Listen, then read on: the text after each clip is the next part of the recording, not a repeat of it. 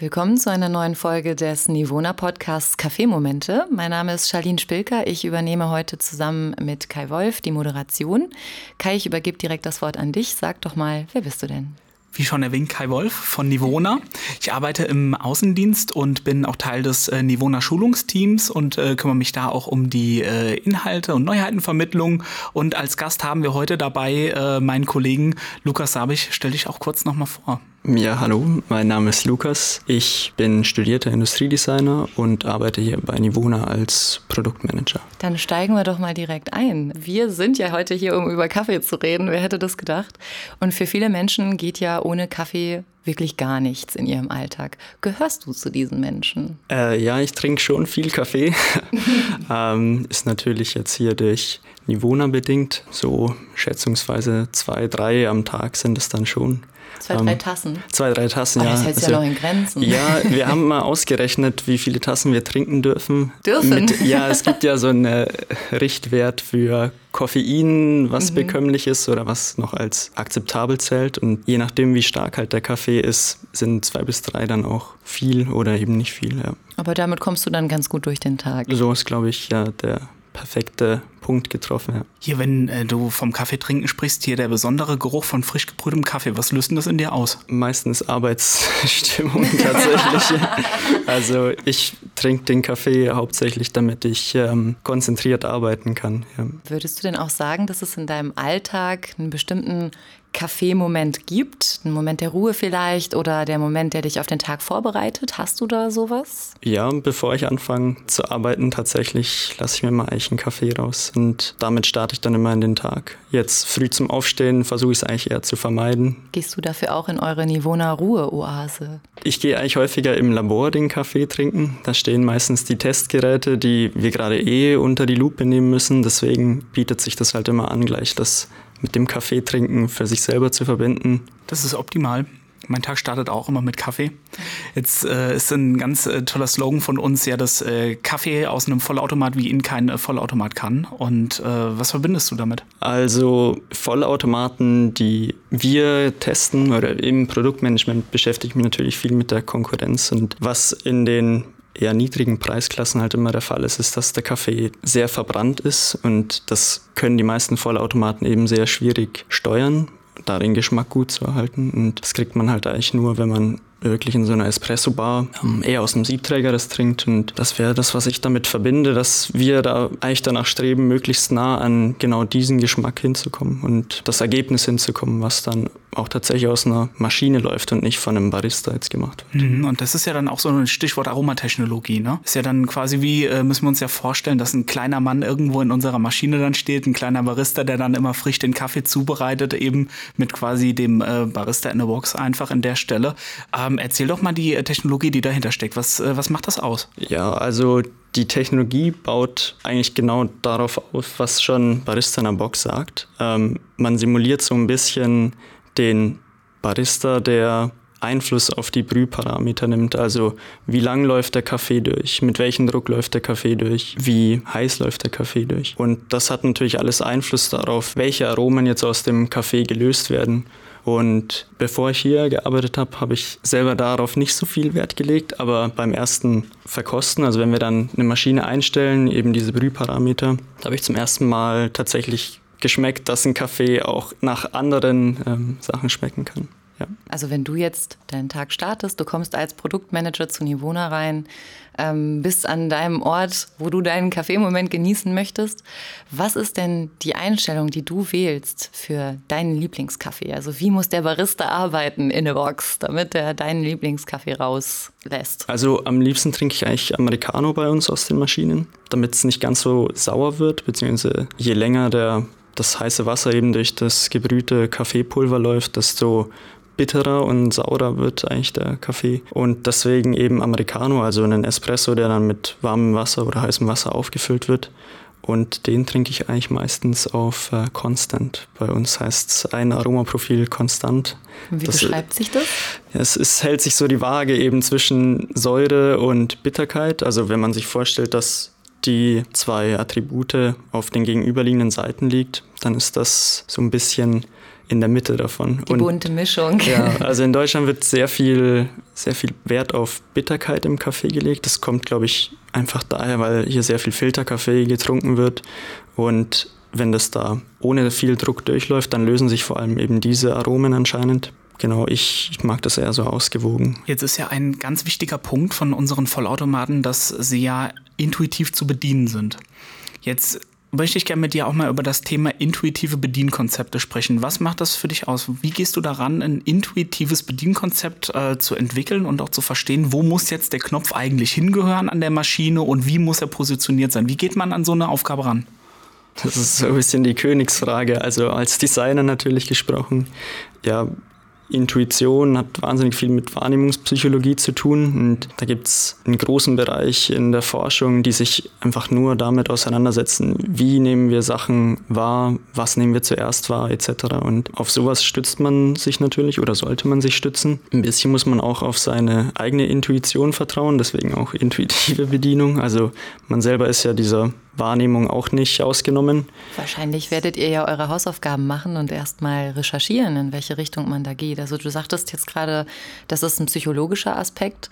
Das heißt ja eigentlich, du schaust durch die Brille des Kunden, du bist in dem Moment vielleicht auch selbst der Kunde, weil du trinkst ja auch Kaffee. Gibt es da bestimmte, vielleicht eine bestimmte Vorgehensweise? Also dass ihr sagt, Schritt eins ist, sich erstmal zu informieren, dann testet man ein bisschen oder wie macht ihr das? Ein allgemeiner Ansatz im Design ist eigentlich immer vorweg die Recherche natürlich. Dann dann gießt man die Recherche in eine Form und die testet man dann. Also es ist so ein iterativer Prozess, der sich ewig lang drehen kann. Also wenn ich dann sehe, dass das, was ich entworfen habe, im Testing versagt, dann muss ich natürlich wieder ans Reißbrett, muss nochmal Recherche betreiben, beziehungsweise die Testphase ergibt sich dann eigentlich auch als Recherche, weil ich sehe dort, okay, der macht das jetzt so, wieso macht er das so, muss man sich dann natürlich fragen. Und so schleift man das nach und nach eben in die, in die richtige Richtung. Was für Niveauer vielleicht auch noch ein bisschen der Fall ist oder die Herausforderung. Wir haben den Anspruch eigentlich, dass wenn man eine Maschine von uns bedienen kann, dann kann man alle Maschinen bedienen. Und das heißt, es muss sich eigentlich so ein roter Faden durch die unterschiedlichen Baureihen ziehen, weil die eben teilweise doch mit unterschiedlichen Bedienelementen ausgestattet sind.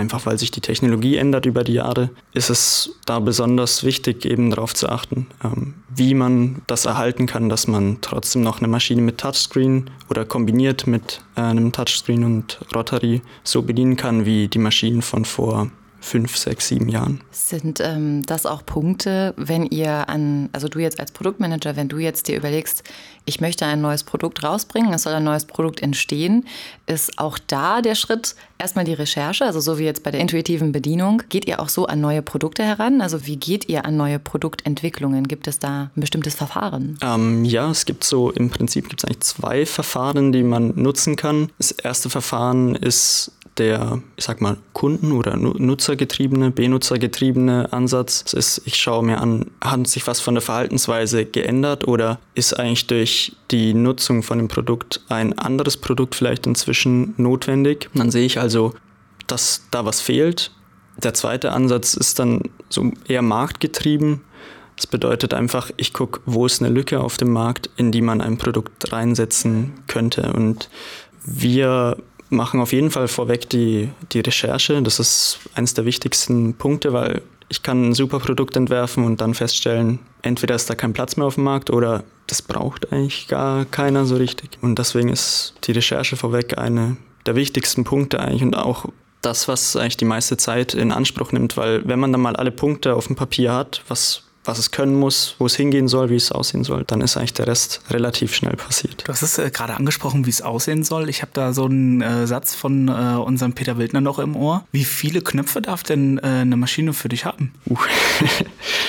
ähm, ja, dem, dem Zweck angemessen, sage ich mal. Das ist äh, tatsächlich ein schwieriger Punkt. In unserer heutigen Touchscreen-Welt äh, haben wir eigentlich gar keine Knöpfe mehr so richtig. Ich finde haptisches Feedback aber unglaublich äh, wichtiges, wichtiger Part im, im Nutzererlebnis. Deswegen wird man bei uns auch keine Maschine finden, die ausschließlich über, einen, über eine Touch-Bedienung äh, bedient werden kann, einfach weil wir gemerkt haben, dass dieses Feedback, was über die Haptik kommt, sehr sehr wichtig ist. Und zum Beispiel an der Kaffeemaschine ist immer Dampf im Spiel, weil man heißes Wasser hat. Das macht auch einfach die Bedienung über einen, über einen Touchscreen jetzt mhm. schwer, weil, weil Fehleingaben passieren. Und deswegen, wir haben so ein bisschen als zentrales Element in unserer Bedienphilosophie den Rotary, weil man damit eben eine sehr qualitative Haptik erzeugen kann. Also der, wenn aus Metall ist, ist der kühl.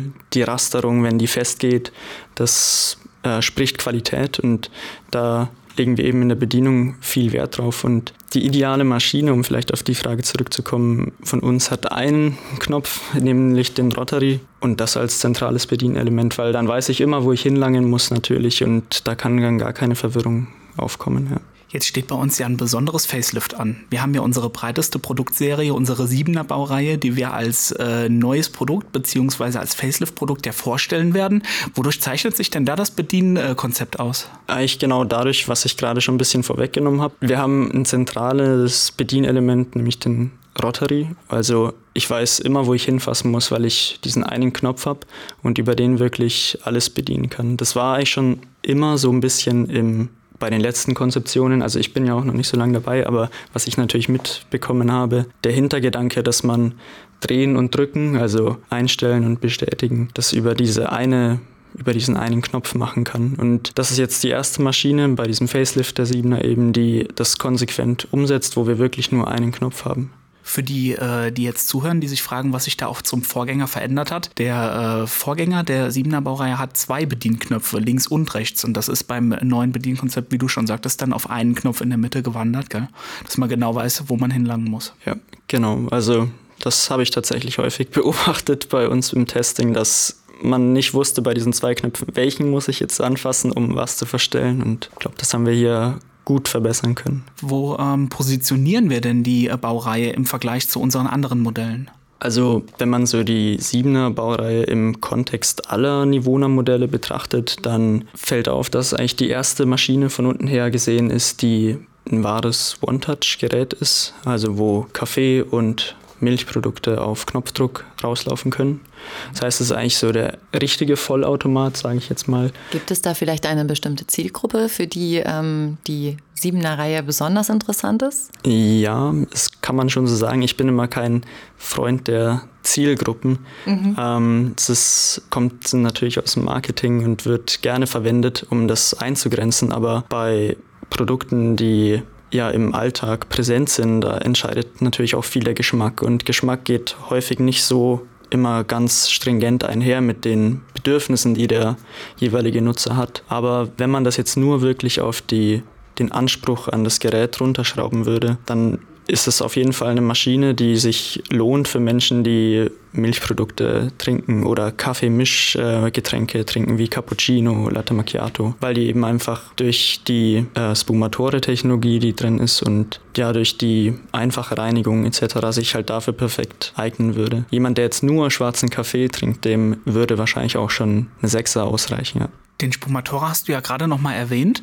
Ähm, sag mal, hast du dann auch vielleicht Berührungspunkte in der Entwicklung schon gehabt mit dem Thema Milchalternativprodukte in Form von Hafermilch? Hafermilch oder Sojamilch, sowas in der Richtung. Ist das auch vielleicht ein Trend, der sich abzeichnet in Zukunft für unsere Produkte? Ja, wir beschäftigen uns sehr mit dem Thema. Äh, ich selber trinke auch keine, keine Kuhmilch oder keine Milchmilch, sondern nur Milchalternativen. Und was viel in meinem Aufgabenbereich als Produktmanager bzw. als Schnittstelle zwischen Produktmanagement und Produktentwicklung äh, sich eben bewegt, ist natürlich das Auseinandersetzen mit solchen alternativen Verwendungszwecken und ist das überhaupt möglich. Und äh, wir haben selber getestet, was, was die Maschinen gut können, was äh, sich am besten eignet. Und man muss sagen, diese Barista-Milch-Alternativen, die es im Laden gibt, sind leider nicht nur um mehr Geld zu verdienen für diese Firmen, sondern die lassen sich tatsächlich besser aufschäumen. Ja. Und dann glaube ich, eine meiner Lieblingsthemen, was ich gerne noch dabei packen würde, ist äh, da die Geschichte von unserem Cappuccino Connoisseur, was nämlich dann äh, den optimalen Milchschaum auch mit der Zubereitungsreihenfolge ja auch verändert. Wie rum ist denn eigentlich die richtige Zubereitungsreihenfolge bei einem Cappuccino?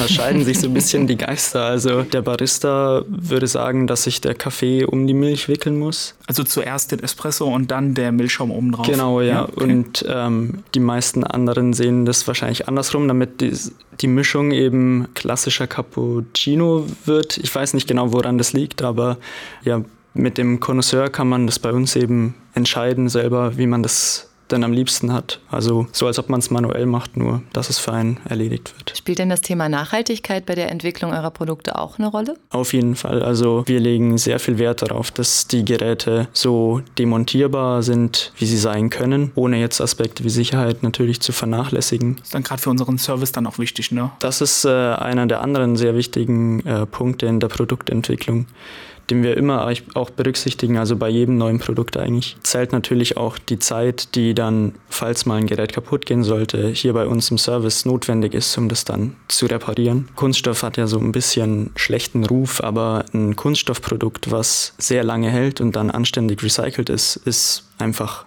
auch nicht umweltbelastender als andere Alternativen, die ich nur einmal verwende und dann gleich wegschmeiße. Kann man denn sagen, aus äh, zu wie viel Prozent ungefähr die äh, Kunststoffe bei unseren Nivona Vollautomaten vielleicht schon recycelt sind? Das lässt sich nur sehr schwer sagen, weil die, es schwankt in der Produktion. Wir haben tatsächlich viele in den Bauteilen, in denen es möglich ist. Also da gibt es natürlich sehr strenge Vorgaben in der, in der Entwicklung, weil alle Bereiche, die mit Lebensmitteln in Kontakt kommen, dürfen nicht aus recycelten Kunststoffen bestehen.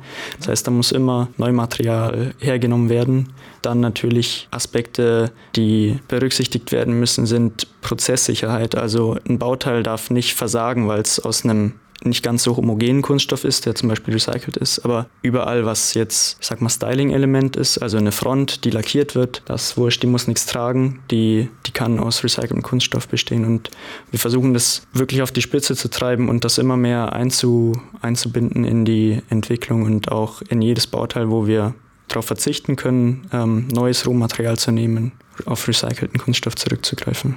Hat sich geschmacklich auch was verändert? Ja, also am Spumatore ist einiges passiert. Also die Technologie, die dort jetzt verbaut ist, war vorher eigentlich nur in den oberen Baureihen ab der 8er zu finden. Da haben wir jetzt den Spumatore Plus, heißt es bei uns. Und der hat das Ergebnis vom Milchschaum einfach deutlich verbessert. Also die Art, wie der, wie der Milchschaum dort erzeugt wird, ist wesentlich stabiler. Also stabiler im Sinne von, es kommt stabilerer Milchschaum raus, also feinporiger, aber auch nicht so fehleranfällig. Das heißt, wenn ich mal an den Schlauch stoße und der Milchstrom reißt ab, dann kann das mit dem System einfach wieder aufgenommen werden, was vorher nicht möglich war. Da lief dann einfach nur Wasserdampf äh, unten raus und das hat natürlich das Ergebnis dann verbessert. Das heißt, wenn ich jetzt ein absoluter Liebhaber von Schaum auf meinem Kaffee bin oder Cappuccino oder Latte Macchiato, dann ist dieses Facelift der siebener Reihe für mich das absolut richtige Produkt. Auf jeden Fall, ja. ja. Das würde ich sagen.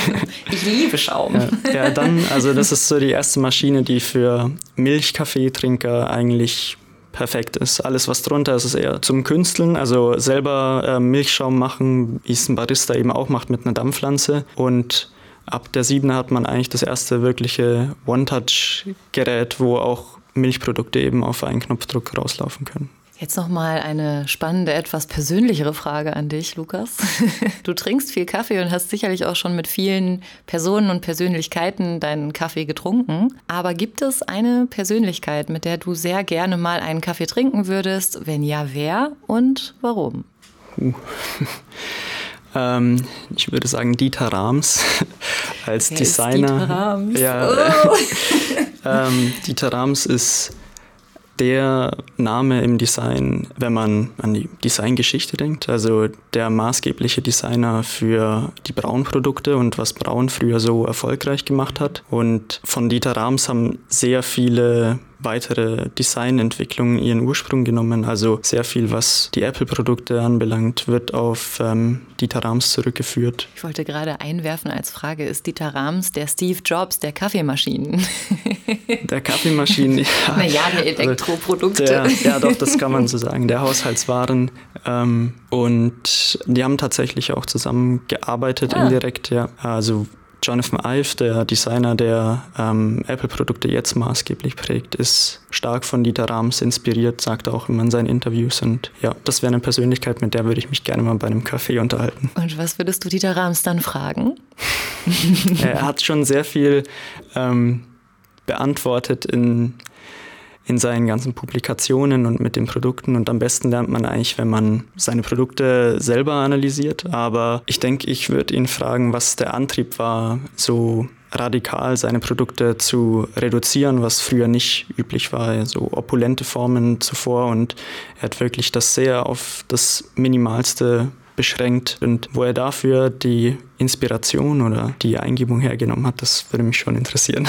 Es ist immer spannend, wenn jemand sich entscheidet, gegen den Strom zu schwimmen und damit dann auch noch Erfolg hat, ohne zu wissen, dass er es haben wird. Ähm, sicherlich auch ein guter Input dann für dich als, als Produktmanager und auch als Designer, da deine Inspiration rauszuziehen, oder? Ja, auf, auf jeden Fall. Also sehr unpopulär. Was er bei Braun gemacht hat, war, die Logos kleiner zu machen, also das Firmenlogo Braun kleiner zu machen und teilweise Dabei auch. hört man ja immer, macht das Logo größer. Ja, ne? das ist so ein ungeliebter Satz bei Designern tatsächlich. Aber er hatte eben genau das Gegenteil versucht zu bewirken und ich denke mal, dass es da auch einige heftige Diskussionen intern gegeben haben wird. Er hat teilweise die Logos auch unten hingemacht, aber der Grund ist eigentlich ganz simpel, wieso er das haben wollte, weil Braun hat viele Serien verkauft, also wenn man an Musikanlagen oder so denkt. Und ich möchte nicht ein Regal vollstehen haben, wo auf jedem Ding riesig groß dann dieser, ja, dieses Logo prangert. Und das ist einfach nur konsequent bis zum Ende gedacht. Am besten ist natürlich, wenn das Produkt für sich selber spricht und gar kein Logo, Logo mehr braucht. Aber es reicht halt, wenn das auch in klein dann drauf ist. Das ist auch meine Meinung. Ja, Lukas, vielen, vielen Dank, dass du dir heute für uns die Zeit genommen hast und uns so tapfer Rede und Antwort gestanden hast und uns auch den Einblick in äh, deine Arbeit mal ermöglicht hast. Sehr Danke gerne. Danke, dass ich da sein durfte. Vielen Dank auch von mir.